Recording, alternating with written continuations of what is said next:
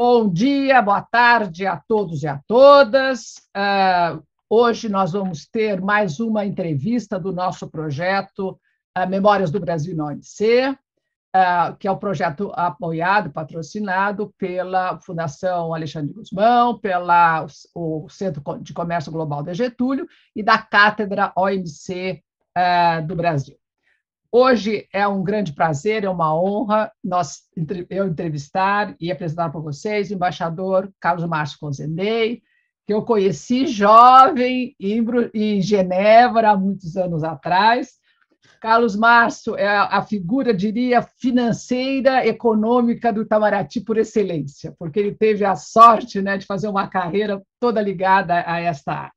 Ele é economista pela, pela UFRJ, depois ele uh, trabalhou, eu vou pular porque a, a, carreira dele é extensíssima. Ele serviu como jovem em Genebra, como eu falei, depois na lá de Montevidéu, depois foi para Bruxelas, e aí acompanhou, imagine vocês, o, o, a negociação do acordo Mercosul-União Europeia.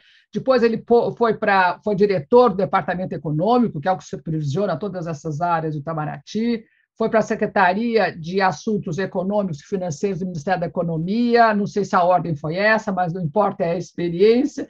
Depois, a área de Assuntos Financeiros também do Itamaraty. E depois de todas essas áreas financeiras, econômicas, ele com experiência de G20, de todas as discussões financeiras no Brasil, o Carlos Márcio agora é, então, o representante do Brasil eh, junto a, em Paris, cuidando da, da área de uh, eh, OCDE. Mas o que eu quero, então, Carlos Márcio, muito obrigada por estar aqui, por compartilhar com a gente a sua experiência. Você é uma figura muito importante para tentar mostrar, né, fazer, trazer a, a memória das negociações do começo do GATT, era isso que eu queria explorar com você, principalmente da área de barreiras técnicas. Né, você trabalhou na área de, de acesso a mercado, era tudo muito, muito misturado, barreiras, barreiras tarifárias, não tarifárias. Então, eu queria forçar a sua memória a voltar alguns anos atrás e lembrar, recuperar como é que foi que esta área entrou na, na, no, do GAT velho na OMC. Então, por favor, conta um pouquinho da sua experiência. Bom, tem que começar com, com bom, boa tarde, muito obrigado pelo convite, é um, é um prazer estar aqui. É, eu tenho que começar com, com a anedota. Né? Quando eu, eu formei no Instituto Rio Branco, fui para a divisão de política comercial no Itamaraty, que acompanhava né, as negociações do GATT, que recente tinham começado, né, eu comecei, fiz Rio Branco em 85, 86, a rodada do Uruguai começou em 86, então comecei a trabalhar em 87, no comecinho da rodada acompanhei toda a negociação, até né, Bruxelas, Montreal, Marrakech, etc. É, e aí, quando eu cheguei na divisão, eu fui para a DPC pensando que queria tratar de diálogo norte-sul, tardes, temas assim, né, de grande importância. Aí cheguei lá, me deram tarifas e não tarifárias. Né? Sistema harmonizado e não sei o que. É aí, mas aí, em relação a, a, não, a não tarifária, já que você, você quer enfocar mais esse lado, é, a, a Graça Carreon, que era a primeira secretária de divisão, chegou para mim e falou assim: olha, você vai cuidar aqui de barreiras não tarifárias, eu já cuidei desse assunto, um assunto muito bom, porque só você vai entender, ninguém mais no Itamaraty vai entender desse assunto. Então, quando precisarem de alguma coisa, vão ter que te perguntar. E era, e era exatamente isso que acontecia, né? Você é, ia, ia, ia, entendendo ali como é que funcionava, acordo de barreiras técnicas, acordo de barreiras técnicas é um acordo da rodada Tóquio, né? Então, é, não era um acordo muito antigo, era um daqueles códigos que tinham, que tinham sido criados na rodada Tóquio com, é, é, membros que não eram todos os membros do GATT, né? então eram, eram, eram acordos que envolviam apenas uma parte dos, dos participantes do GATT, é, que envolvia poucos países em desenvolvimento, né? a maior parte eram países desenvolvidos, então o Brasil era um dos poucos países em desenvolvimento que participava desse acordo, é, e que tinha como objetivo geral é, tentar reduzir as barreiras é, técnicas né, ao comércio, dentro, dentro do conceito dentro do conceito de é, é, barreiras desnecessárias ao comércio. Né? Então, é um acordo que ele tem como, como ideia base que é inevitável que existam é, obstáculos técnicos ao comércio, porque você precisa regular o comércio, você precisa definir, mesmo, mesmo que a gente não esteja pensando nas coisas mais complicadas, de saúde, segurança, você tem padrões técnicos que têm que ser seguidos para que o comércio possa acontecer, né? Qual é o tamanho do parafuso, qual é a, a, a característica do aparelho elétrico para dar segurança à rede. Então, tem uma série de, de, de normas, e, normas e regulamentos técnicos que você é, precisa uh, desenvolver para que o comércio possa acontecer e, e, as barreiras possam diminuir. E a maneira dessas barreiras causadas por esses padrões técnicos diminuírem é usar os padrões internacionais. Né? Então, o acordo é, era todo montado para estimular que os países adotassem as normas internacionais. Ah, existe né, uma organização internacional que é a ISO, que produz esses padrões né, de forma regular, é, e os países é, adotam é, padrões técnicos, seja como forma de padrões voluntários ou como forma de padrões obrigatórios na nomenclatura ali, normas técnicas ou regulamentos técnicos. Né? Então, quando você, é, você, você, você era considerado, você começava a ser considerado um entendido no assunto quando você conseguia diferenciar norma técnica de regulamento técnico e usar a expressão correta na situação correta. Então, então, assim, o, acordo, então, tinha essas, essas, essas características gerais, e ele tinha lá, no final, como quase todos esses códigos, uns dispositivos de tratamento diferenciado que, no caso, não tinham muita é, é substância na norma, ou seja, ninguém vai importar um produto com menos qualidade ou com menos segmento da norma técnica porque está vindo de um país em desenvolvimento. Então, tratamento diferenciado não dava aos países de desenvolvimento nenhuma vantagem adicional em termos de acesso a mercados dos países desenvolvidos. Ele tinha lá umas coisas de melhores esforços. Ah, se você for usar uma nova norma num, produto de interesse prioritário de país de desenvolvimento, você dá mais prazo. Se o país de desenvolvimento pedir, você dá mais tempo para ele se ajustar, esse tipo de coisa. Mas, na prática, por causa dessas questões, isso tinha muito pouco valor. E tem, continua a ter, né? As cláusulas continuam lá. Mas, é, porque é isso, você, se você adotou um padrão porque o produto pode colocar em risco, você não, não vai importar ele do país em desenvolvimento e dar mais tempo para ele se ajustar se você já identificou que aquilo ali constitui um risco para o seu consumidor. Né? Então, o espaço que você tem para fazer essa diferenciação é muito pequeno. Depois você tinha cláusulas lá de capacitação, de assistência técnica para ajudar os países de desenvolvimento. Então, você tinha uma tentativa de tentar resolver por esse lado, né, de ajudar os países de desenvolvimento a cumprirem os padrões que lhes seriam que lhes seriam impostos. E finalmente, desculpe, fala. Não, não, não. A, a, a, se quiser acabar, eu, Vai lá, acaba. Não, é só completar que o, último, o outro pilar era o pilar de informação. Né? Por ah, um tá. lado, você tentava, você tentava fazer com que os países seguissem a norma internacional, por outro, você criava mecanismos de informação para que, se o país não seguisse a norma internacional, ele informasse que ele estava adotando uma outra norma, desse espaço para comentários, esse tipo de coisa.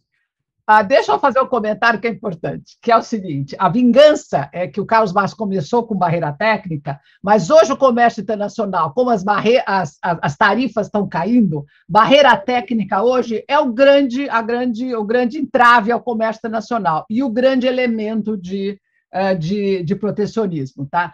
Carlos Massa, porque eu também falo, né, na, na, aula eu exploro isso, os modelos que tem, modelo europeu, modelo uh, americano. Você já sentia essa divisão? E hoje eu acabei de ler no jornal que a China está desenvolvendo China Standards 2035 que quer dizer, no fundo, barreira técnica vai se transformar né, na no grande divisão dos do grandes blocos. Se você sentia isso já no seu tempo? Sim. Não? não, o acordo era todo montado em cima dessa dinâmica entre mercado europeu e mercado americano. Né? O modelo americano de criação de normas é um modelo muito descentralizado, né? com, com, empre... com entidades basicamente privadas, ah, algumas historicamente se destacaram, a Associação dos Engenheiros, né, tem lá uma série de normas, mas é um modelo muito descentralizado e baseado em uma, em uma quantidade grande de organizações setoriais produtoras de normas.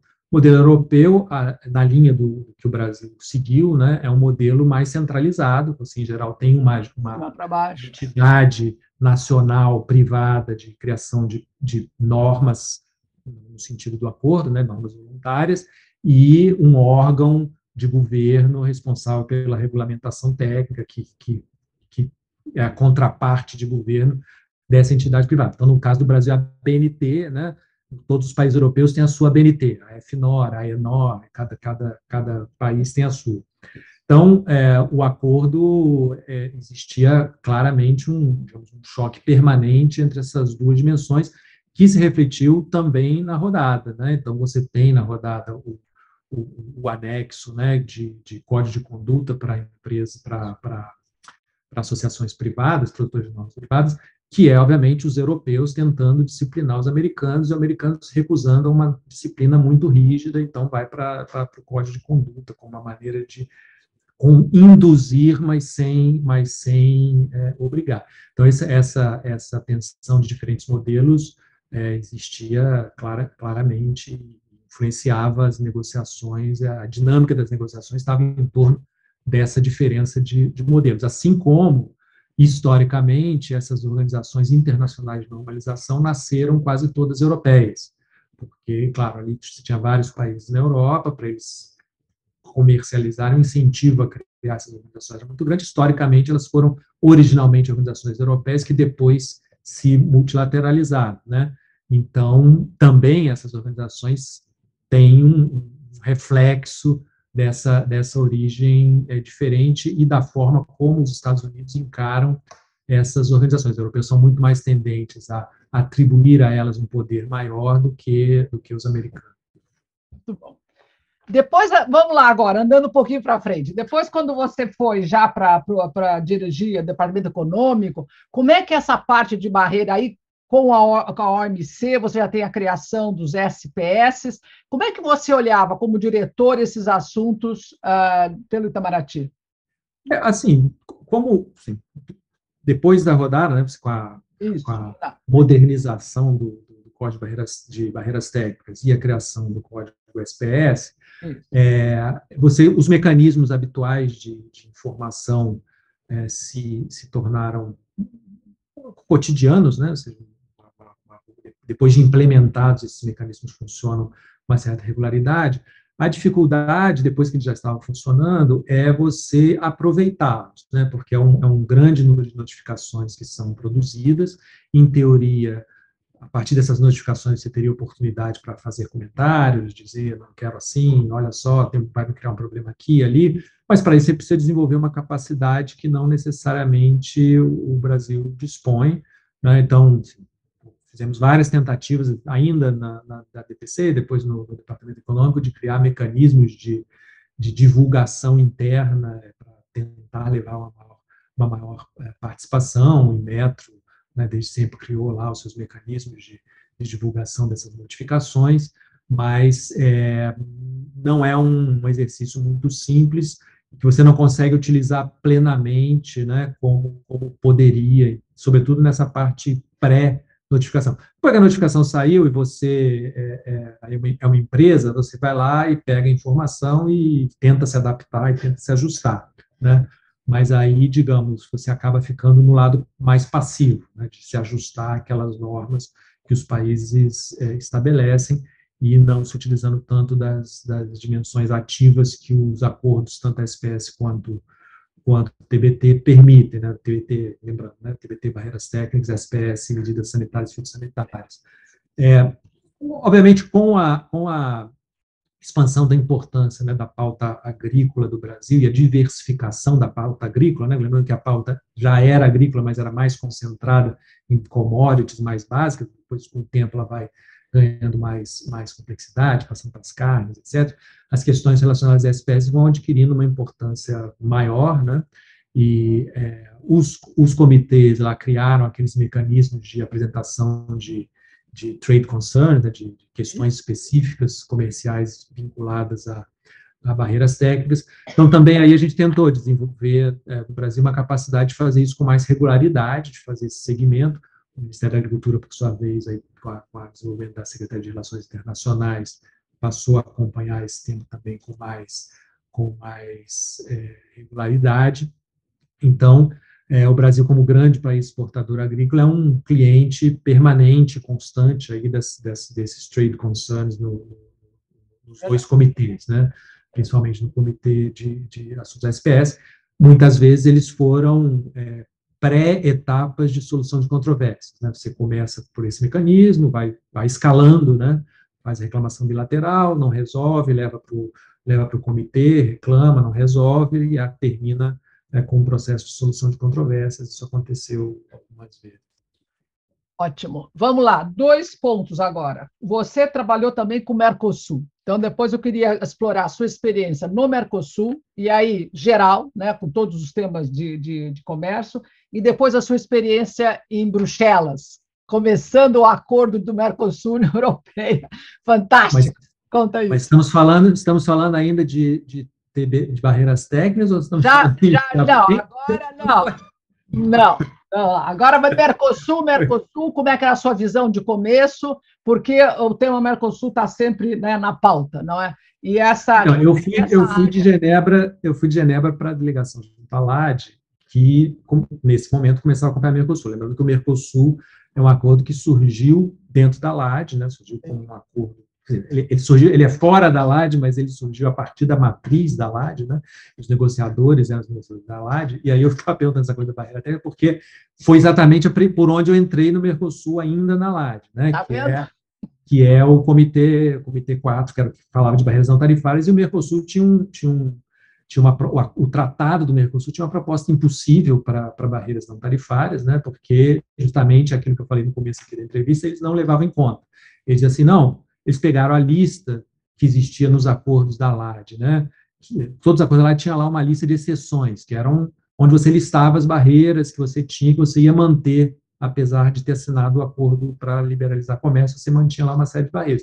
E dentro dessas barreiras estavam listadas lá várias barreiras técnicas, né, desde questões eh, de aprovar produtos, é, é, medicamentos, né, licenciamento de medicamentos, até nuclear, tal, tudo ali listado. Aí o Tratado de Assunção pega essas listas e fala assim, ó, estão aqui essas listas aqui no anexo, vamos liberalizar tudo isso. O que é, obviamente, impossível, porque você não vai parar de fazer controle de material nuclear, você não vai parar de autorizar a utilização de medicamentos, etc. Então, assim, eu peguei o Mercosul numa época que a gente estava fazendo uma, uma grande reforma do que estava no, no Tratado de Assunção para dar uma certa racionalidade a isso, entender que determinadas barreiras jamais seriam eliminadas, é, entender, né, dentro da, da dinâmica do, do, Mercosul, que todas essas coisas precisavam ter uma precisão de linguagem, que é uma coisa que se trazia da, da solução de controvérsias OMC, que, não existe, que por não existir na LAD, fazia com que os acordos tivessem uma, umas linguagens muito ambíguas e muito vagas, é, inclusive nessa área, mas em outras áreas também. Então, esse, esse momento que, em que eu fui para a delegação de Talad, que foi em 95, 98, né, era um momento que você estava tentando implementar o Tratado de Assunção e identificando os seus problemas e tentando resolver os problemas que vinham desse tratado, num cenário, e aí, visão do Mercosul, em que é, você tinha concepções ou objetivos de Mercosul diferentes para cada um dos países, né? Para o Brasil, era aquele discurso de que você estava usando o Mercosul para, digamos, treinar as suas empresas, abrir um espaço de internacionalização das suas empresas uma competição global. É, a Argentina é, interessava o mercado brasileiro, então muita pressão na questão das, das normas técnicas para harmonizar essas normas, e uma vez que conseguisse nunca mais mudar, porque né, não importa se evoluiu, já consegui acesso, não abre mão de nenhum, que criou posteriormente muitos problemas, né, mas uma concepção muito voltada para acesso ao mercado brasileiro. Uruguai, com uma capacidade né, de, de, exportação ainda menor, o acesso é até São Paulo, né, não é nem, nem chega a ser o mercado brasileiro, mas é, é um para isso.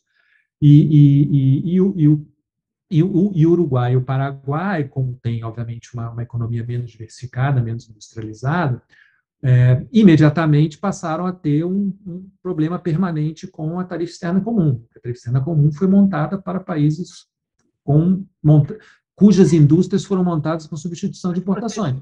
O Uruguai já tinha desistido disso há muito tempo, porque pela sua escala não era, é, não era viável, o Paraguai nunca tentou, então é, é, você teve uma tensão permanente no funcionamento da, da tarifa externa comum, que o Uruguai resolvia com regimes é, especiais de importação muito amplos, né? O Mercosul nunca conseguiu harmonizar isso. É, aí, no, mais para frente, né, o, a, a, tentativa por volta do ano 2000 de fazer a chamada agenda de relançamento do Mercosul, que, que eu ajudei a, a montar, né? É, então, isso aí, isso aí assim, para, curiosidade também, isso aí é uma noite na frente do computador, fazendo cada área um papelzinho curtinho, objetivo, dizendo tal área tem essa situação, o problema é esse, a proposta de solução é essa. Né? Isso foi para frente, teve lá uma reunião é, que eu não, da qual eu não participei, mas que estavam né, o Relações Exteriores, Lampreia, Malan, presidente Fernando Henrique, Armínio Fraga, do Central, Graça Lima como, como secretário da área, em que eles discutiram basicamente a questão que estava colocada, já que já tinha muitos anos de Mercosul e havia questionamentos sobre se o Mercosul devia continuar sendo uma união aduaneira, quais eram as dificuldades disso ou não. É, então, o documento basicamente é o seguinte, olha, é, do jeito que está, não dá. Você ou você resolve que quer ser uma união aduaneira com todas as suas consequências em termos de políticas comuns que têm que ser em é. termos de limitação, né? ou você volta para ser uma área de livre comércio com as flexibilidades que isso implica. Né? É, a decisão nessa reunião que eu mencionei foi vamos manter a união aduaneira, entre outras razões, boas ou ruins, porque isso assegura que o processo de abertura que a economia brasileira tinha passado desde os anos 90 não se desfaria, já que as pressões internas setoriais são sempre muito fortes e o Mercosul, bem ou mal, tem funcionado como uma vacina contra isso. Hoje a gente fala que a tarifa do Mercosul é muito alta, mas, sim, comparada com a, o que era a tarifa brasileira antes pra, e o que ela já, teve para chegar no Mercosul, a tarifa do Mercosul era baixa, era uma garantia de que não haveria um movimento de reversão disso. Né? Então, a opção pela União Aduaneira foi menos em função de sei o que é uma aduaneira, quero ser uma aduaneira, é importante com todas as consequências que isso tem, e mais eu me dá a impressão, como eu falei, eu não estava na reunião, eu vi apenas o relato dela, e mais pelo lado de não podemos, não, não temos confiança que a gente segura esse pessoal aqui, então vamos usar o externo como balizador da, da, da política comercial interna. Não é, uma, não é a boa razão, eu acho, porque o que isso gerou é que nunca houve uma discussão no Brasil das consequências de ser uma aduaneira em termos de, de, de, políticas comuns, né? Então, aí, de novo, mais uma, uma, anedota, né? Você tinha, durante anos, ali nas reuniões da, da Comissão de Comércio, do Mercado Comum, o problema de mazetapir, que é um, um, é um químico, é um defensivo agrícola para a área da soja, em que o Brasil começou a produzir e queria subir a tarifa para esse produto, para ficar protegido e poder, né, a indústria que estava se desenvolvendo aqui, poder vender esse produto. Só que o Paraguai, produtor de soja, utiliza isso e não aceitava de jeito nenhum aumentar a tarifa, porque aumentar os custos dos seus produtores em favor da indústria brasileira. É pensar. É. Permanente dentro do Mercosul. Né? Então, é, então, o Uruguai bloqueava, e aí vinha a indústria brasileira e falava, mas quem é o Paraguai? Que história é essa? O Paraguai bloquear o Brasil, o Brasil desse tamanho, vai ter que ficar dependendo do Paraguai. É, essa é a lógica da União Aduaneira. Quem mandou? É, você pode, tudo bem, você pode criar mecanismos, como tem a União Europeia, que são mecanismos de decisão interna proporcionais, em vez de ser cada país um voto e tal, mas isso sempre foi muito difícil dentro do Mercosul, né? a, a prevalência, até pelo próprio desequilíbrio de tamanho entre os países, a necessidade de manutenção do consenso com o processo decisório é, é quase intrínseca, dificulta muito a, a, o, o, avanço dessas coisas, dessas, dessas Carlos Marcos, nessa linha ainda que é fundamental, a tua visão de Mercosul, você estava na LAD, ah, o, depois de, de, muitos anos, de vários anos, né, as tarifas entre os países, estou falando só de América do Sul, as tarifas estão todas zeradas. Atualmente, hoje, você tem tarifas zeradas. No entanto, algumas restrições para cada cor. Isso. Mas para dentro do Mercosul, Mercosul não, dentro da América do Sul, por que, que o Brasil não consegue expandir o seu comércio? E aí miséria pouco é bobagem, porque eu tenho seguido os números, você tem a presença da China chegando. Quer dizer, se, a lógica vamos falar dos acordos, né? Se a lógica é clara, é Mercosul e América do Sul, por que, que esse comércio América do Sul não cresce? Você, várias, acho que tem várias questões. A, a, a, primeira básica é similaridade de estruturas econômicas, todos exportando commodities, você não vai exportar o que você, o outro produz, etc. É, mas, digamos, por que, que o mecanismo do processo de integração não, não rompe isso, não foi capaz de avançar nessa linha? Acho que tem alguns fatores. O primeiro dele é da própria estrutura dos acordos. Você não tem regras de origem comum, então não adianta você ter preferência para todo mundo, que você não consegue fazer integração produtiva. Você só consegue fazer integração produtiva em pares de país. Porque se você tiver que produzir uma coisa no Brasil, mandar para a Argentina, para mandar para o Chile, já não passa com, com, com preferência. Então, assim, enquanto não tiver uma harmonização, uma cumulatividade regional de regras de origem, você não tem, na verdade, um mercado uh, unificado para, no, no, no, sentido de cadeia produtiva, né? no sentido de vender de um para outro produto final, vende, mas aí o mercado, os mercados são limitados. No sentido de integração de cadeias, você teria que ter essa possibilidade do produto passar para cá, passar para lá, passar para lá, passar para cá, indistintamente, para poder criar algum Outro é que acho que não tem mecanismos de financiamento específicos. Né? O Mercosul é, chegou a criar, né, com o mecanismo FOSEM e tal, mas ele foi sempre mais voltado para ações de governo, para coisas de infraestrutura. Você não tem um mecanismo de financiamento das empresas que queiram se integrar. Né? Na região, você tem um mecanismo de financiamento que, em geral, privilegiado, como eu falei, infraestrutura. Quando teve voltado para a integração, foi pensando na integração física, né, estradas, né, é, comunicação, meios de comunicação entre os países, etc. Mas é, o, o BID, quando dá créditos para, pelo menos era assim, né, não sei como está agora, mas a, a, maior parte dos, dos créditos que o BID dá, para ah, o BID vai criar uma linha para pequenas e médias empresas. Ele, na verdade, ele repassa esse recurso lá para o Itaú, para o Bradesco, etc., e eles vão, nas suas políticas, dar para as pequenas empresas. Não tem nenhum critério de integração regional, não tem nenhum que eu me lembre, nenhuma é, linha específica ou, ou financiamento específico que esteja preocupada com a questão dos projetos que envolvessem empresas de mais de um país.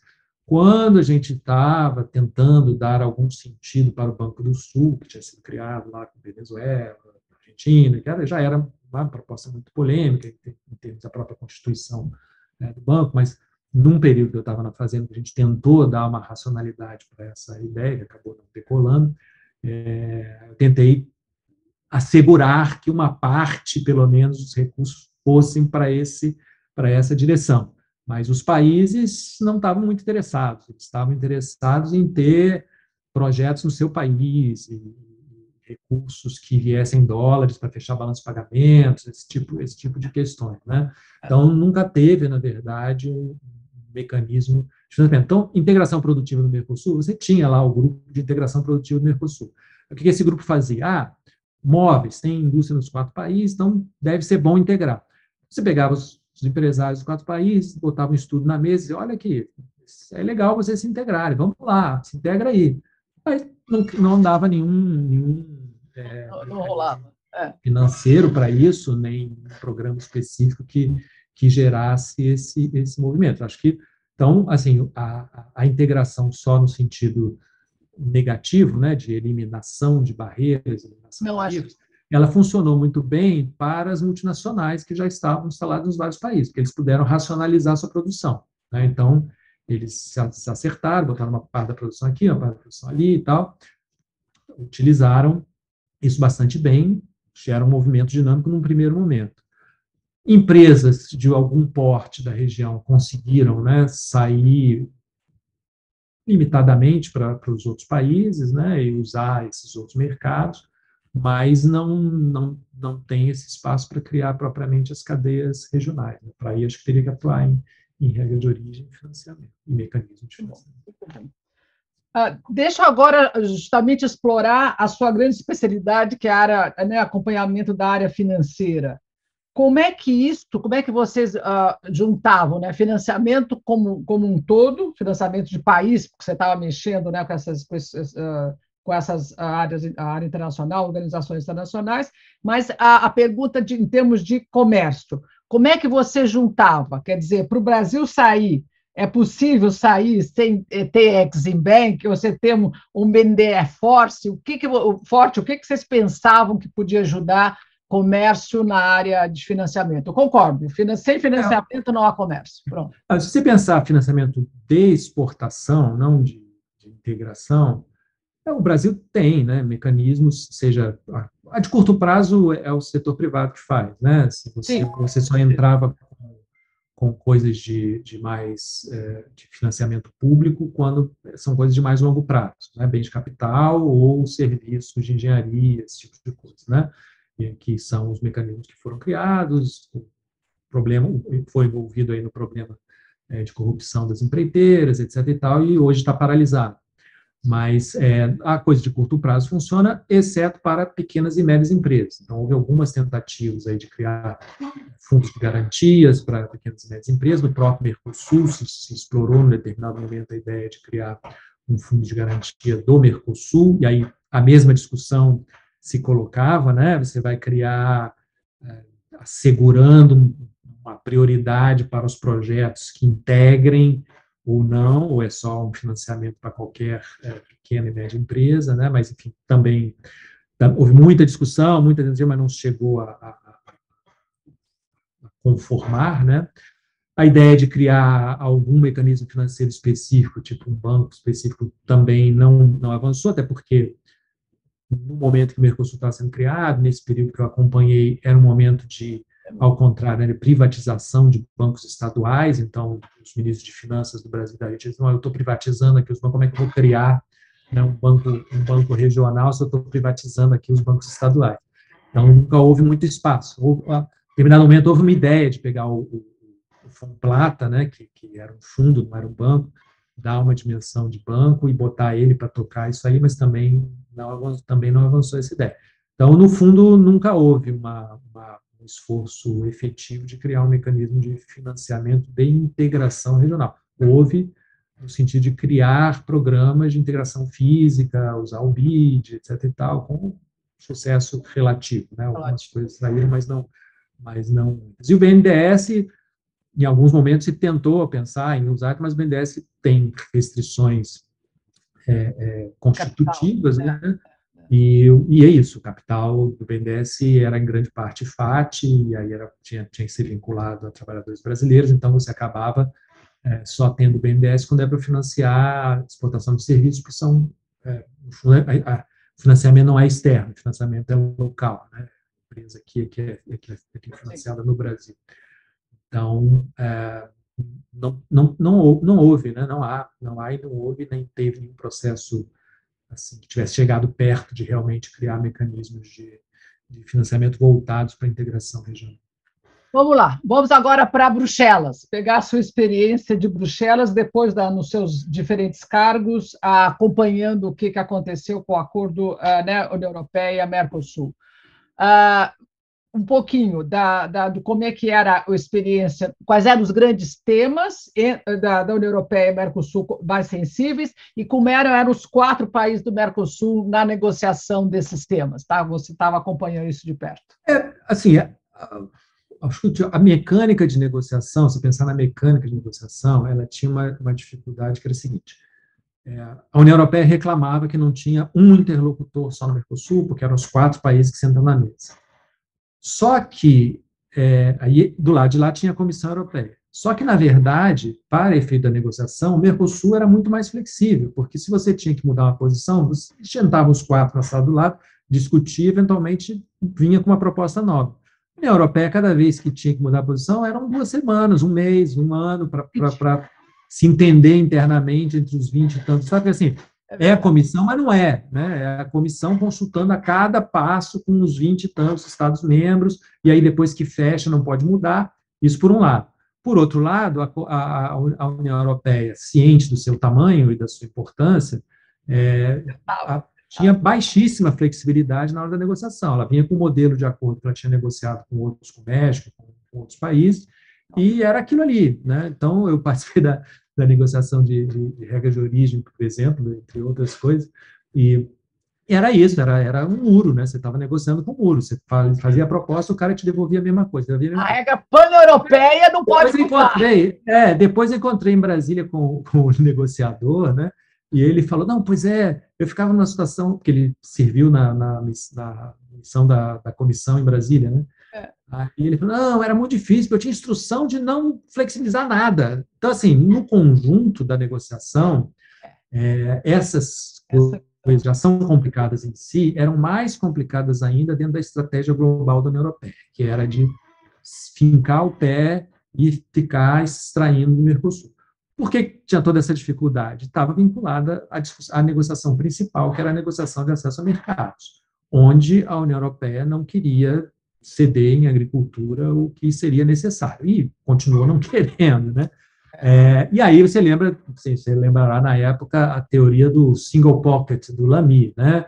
Porque ao mesmo tempo que você estava desenvolvendo essa negociação, você começou a desenvolver a negociação da, da, da, rodada Doha, onde a agricultura era absolutamente central e onde a União Europeia percebia que a competitividade do Brasil implicava em que qualquer concessão que eles fizessem na rodada em carne, assim, nos produtos que o Brasil produz, seria uma concessão para o Brasil, não seria uma concessão aproveitada por outros países, porque a competitividade do Brasil era muito alta. Então, veio com essa, com essa teoria do single pocket. Eu, eu tenho aqui um, um X volume de carnes para dar. Então, eu, eu não posso. Se eu, se eu der aqui para você, eu vou ficar sem poder dar na rodada, eu não consigo fechar a rodada do Uruguai. Isso, isso praticamente paralisou a negociação é, do, do, do, Mercosul, né, porque aí o lado europeu não, não, conseguia, não conseguia avançar nisso, enquanto a rodada não, não, se, não se resolvesse, eles soubessem quanto sobrava para dar no, no, no, no, bilateral. Tudo isso porque isso tem a ver com a reforma da política agrícola comum, né, como eles é, reduziram os subsídios para passar para a Caixa Verde, o, o, esquema que passou a funcionar dependia muito da barreira na fronteira. É, a regulação dos preços passou, assim, eles tiram o subsídio, mas garantem um preço, um preço elevado, com o quê? Com a barreira na fronteira. Né? Então, é, a sensibilidade da barreira da fronteira, num cenário em que você tinha menos subsídios à produção e mais subsídios verdes, era muito elevada nos vários, isso varia um pouco de setor para setor, porque o esquema não é, não é o mesmo em todos os setores, mas de maneira geral esse, esse, era, esse era o quadro.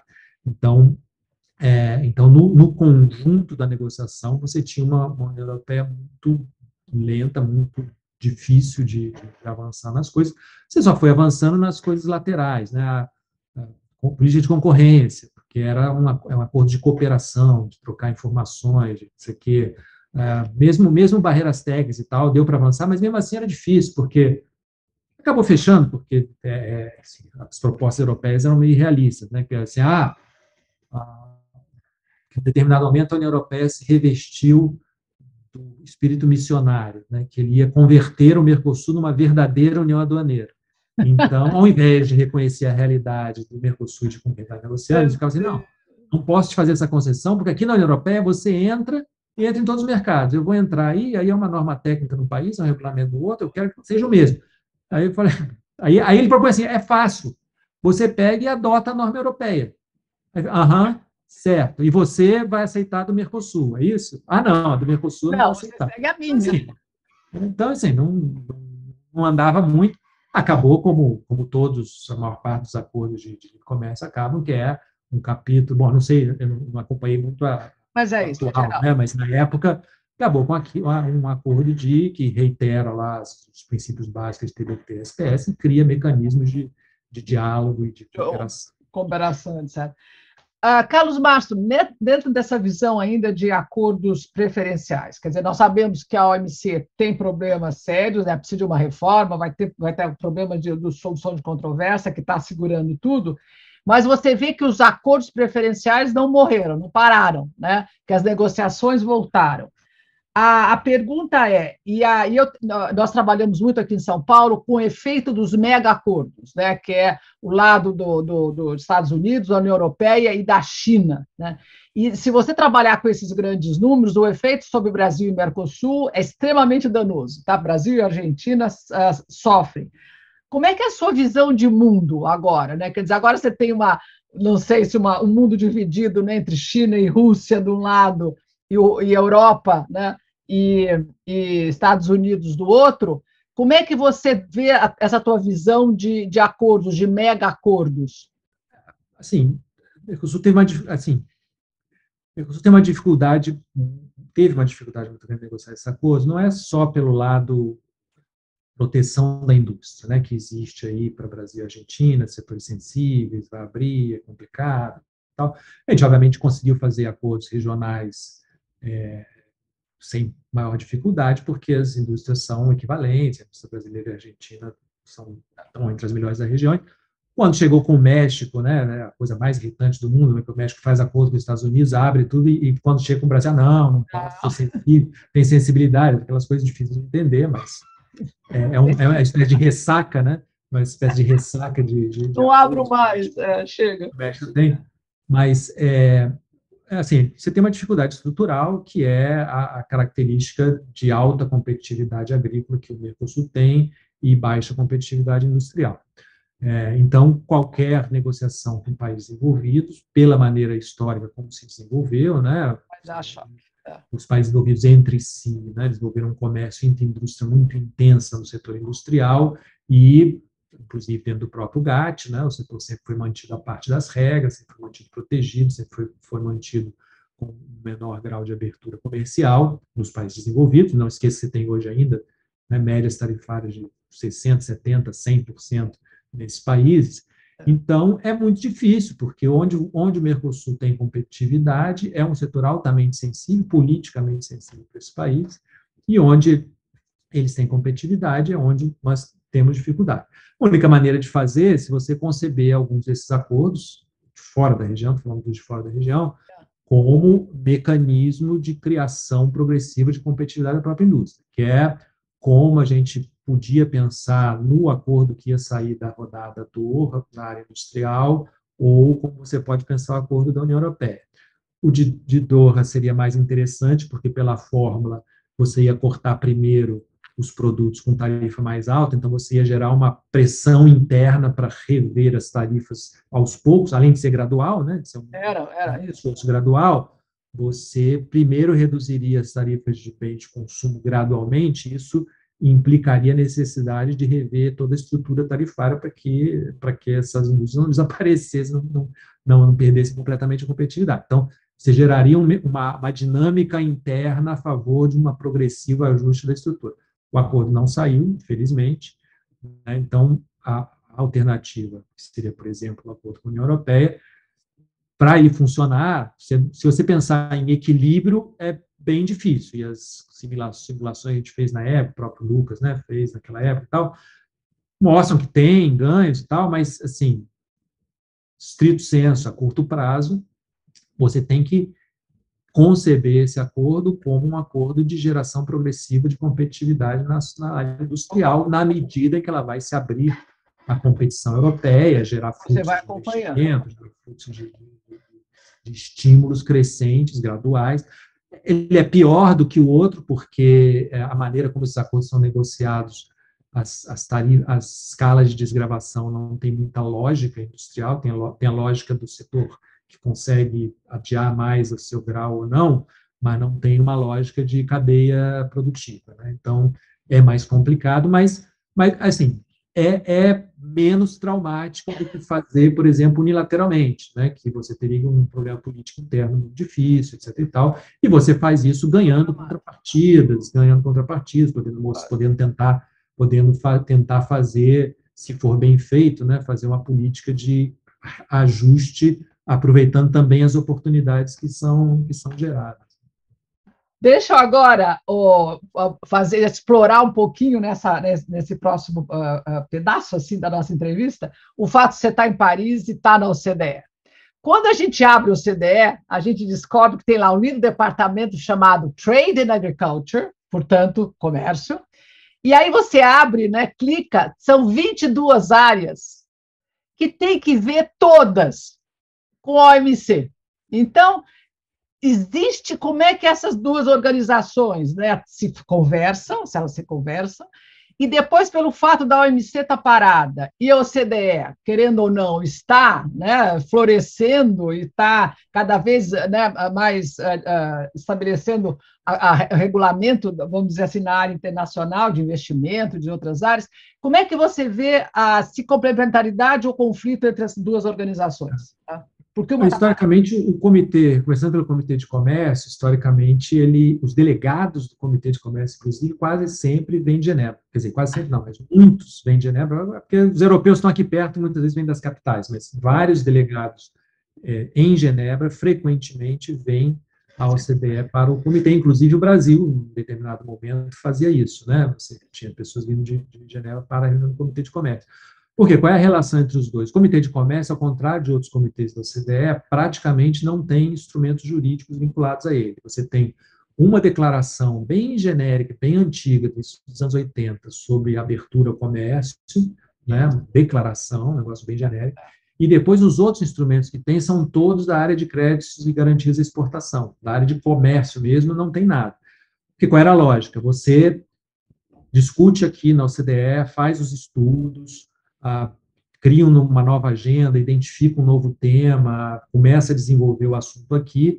Quando ele está maduro, ao contrário dos outros comitês da OCDE que você transforma, você leva para o GATT, para o OMC, né, antes GATT, depois o OMC, para transformar isso em regras é, de comércio multilateral. Foi assim com serviços, propriedade intelectual, agricultura, a própria agricultura também, o comitê de uma das principais atividades que a OCDE mantém ainda hoje é a avaliação do Producer Subsidy Equivalent, ou seja, o equivalente de subsídio do produtor.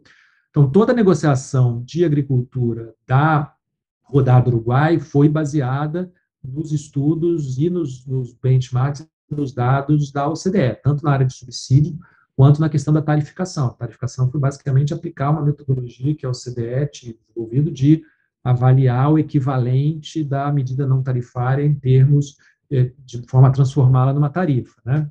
Essa é uma discussão também que surge na OCDE, passa para passa para a OMC. Quando não é diretamente, como é o caso de subsídios, né? em que aí você tem, é, no acordo de subsídios da OMC, uma referência direta ao arrangement é, sobre, sobre crédito de exportação da, da OCDE. Então, a relação é muito complementar, ao mesmo tempo, se um assunto surge na, na OMC e não era tratado aqui, e rapidamente ele passa a ser tratado aqui. Por exemplo, facilitação de investimentos. O Brasil ficou insistindo, vinha aqui na reunião do comitê, falava facilitação de investimento, meu CFI tem facilitação de investimento. O CDE não dava bola. Levou para a OMC. Começou a discussão lá de facilitação, e imediatamente a OCDE passou a se interessar pelo tema, discutir o tema, tem indicador do tema, para tratar do tema. Então, existe essa complementariedade e ela acaba funcionando nas duas direções. Muito bom. Só para, em termos de organização, a, a nossa, você está acompanhando certamente como é que a, a crise que está na, na OMC e, a necess, e, querendo ou não, o comércio continua a crescer. Ah, o fato de você conviver na, na, no CDE com uma organização que é diferente em termos de, de como é que ela anda, né? Você tem muito mais guidelines uh, do que tratados internacionais. Você vê a OCDE uh, podendo inspirar uma saída para a OMC ou não? A tua experiência agora é ótima, você tem dos dois é, é, assim, outra vez, a OCDE tenta desenvolver estudos sobre os assuntos que vão surgindo de relevância na OMC. Agora, aqueles do, do core da dificuldade que a OMC tem hoje, de processo de decisão, de sistema de solução de controvérsias, aí não, não tem tanta discussão aqui, porque não é uma questão de estudo, né? não é uma questão de, de pesquisar não. e descobrir uma maneira, ou de não, é levantar é dados. É, é uma questão de... Mas sair do guideline... Geral, é. Oi? Não, então, no clima... Não, no clima... É, no, assim, a questão é que eu acho que... É, você não, tá tem... Tá é o hard law e o soft law. Como é que você Sim. vê o conflito da, da, da, maneira das duas organizações? É isso. Na, na área de comércio, propriamente dita, a, a, a OCDE praticamente não atua, né? Você tem muito, como eu te falei, tem muito poucas recomendações sobre, sobre essa, nesse, nesse sentido, né? Você entra, você pode dizer assim, não entra indiretamente, porque tem lá o Comitê de Política Regulatória, que vai fazer recomendações sobre como você deve fazer seus regulamentos, então, é, você tem que fazer avaliação de impacto, tem que fazer isso tem, acaba tendo um impacto. Tem lá o Comitê de, de de política tributária que tenta evitar que o IVA gere uma dupla taxação, então isso tem um impacto no comércio e tal, mas não é diretamente é, voltado para comércio. E, de uma maneira geral, você tem menos entusiasmo pelas questões de liberalização do comércio que já teve no passado. Na última discussão aqui de programa de trabalho do Comitê de Comércio, eu ouvi coisas que eu jamais pensei que ia ouvir. Delegados da OCDE dizendo assim, ah, ele tem aqui esse programa promover a liberalização do comércio, a gente tem isso aqui há muitos anos, não sei se é o caso de manter nas situações, na situação atual, no contexto atual, não sei o que, etc. e tal. Acabou mantendo, mas, digamos, não deixa de ser curioso você ter, quando vai discutir o programa de trabalho, que, delegados questionando se a OCDE deve continuar. O problema, o problema no passado era o contrário, né? Porque a OCDE, nessa área, muitas vezes, ela não, ela não fazia um, um estudo para saber se tal coisa era, é, se, se a liberalização era assim, não, é um estudo para mostrar que a liberalização é bom, né? Os mandatos eram até curiosos, curiosos de estudo. Mas então hoje tem mais questionamento em função das questões de das dificuldades de cadeia produtivas, né? Depois da pandemia, e com os problemas dos atritos aí entre Estados Unidos e China, ah, os impactos da, que isso tudo teve nas, nas cadeias produtivas, essa noção de resiliência o que, que, a, que, que a OCDE, enquanto instituição, enquanto secretaria, está tentando fazer? Isso. Tentando mostrar que resiliência é você ter mais fornecedores, não é ter menos. Né? Porque o discurso é friendshoring, né, nearshoring, etc. E a OCDE está tentando mostrar, atenção, isso aí vai diminuir o seu número de fornecedores, você não vai resolver o seu problema, o que você precisa é, tudo bem, você só tinha um fornecedor na Ásia, tenha também um fornecedor aqui no México, tenha também um fornecedor aqui do lado, etc e tal. Mas não diga, vou trazer tudo para casa e vou me fechar aqui, porque você vai ficar numa situação mais difícil. Porque na hora que você tiver um problema, você precisar, não vai, não vai ter fornecimento. Maravilha. Bom, já estamos aqui a, explorando o embaixador, obrigadíssimo. Um minutinho só que eu vou desligar e nós conversamos um minutinho. Então, obrigado, embaixador, por essa, por esse tempo precioso e obrigado pelos esclarecimentos, então. Foi um prazer.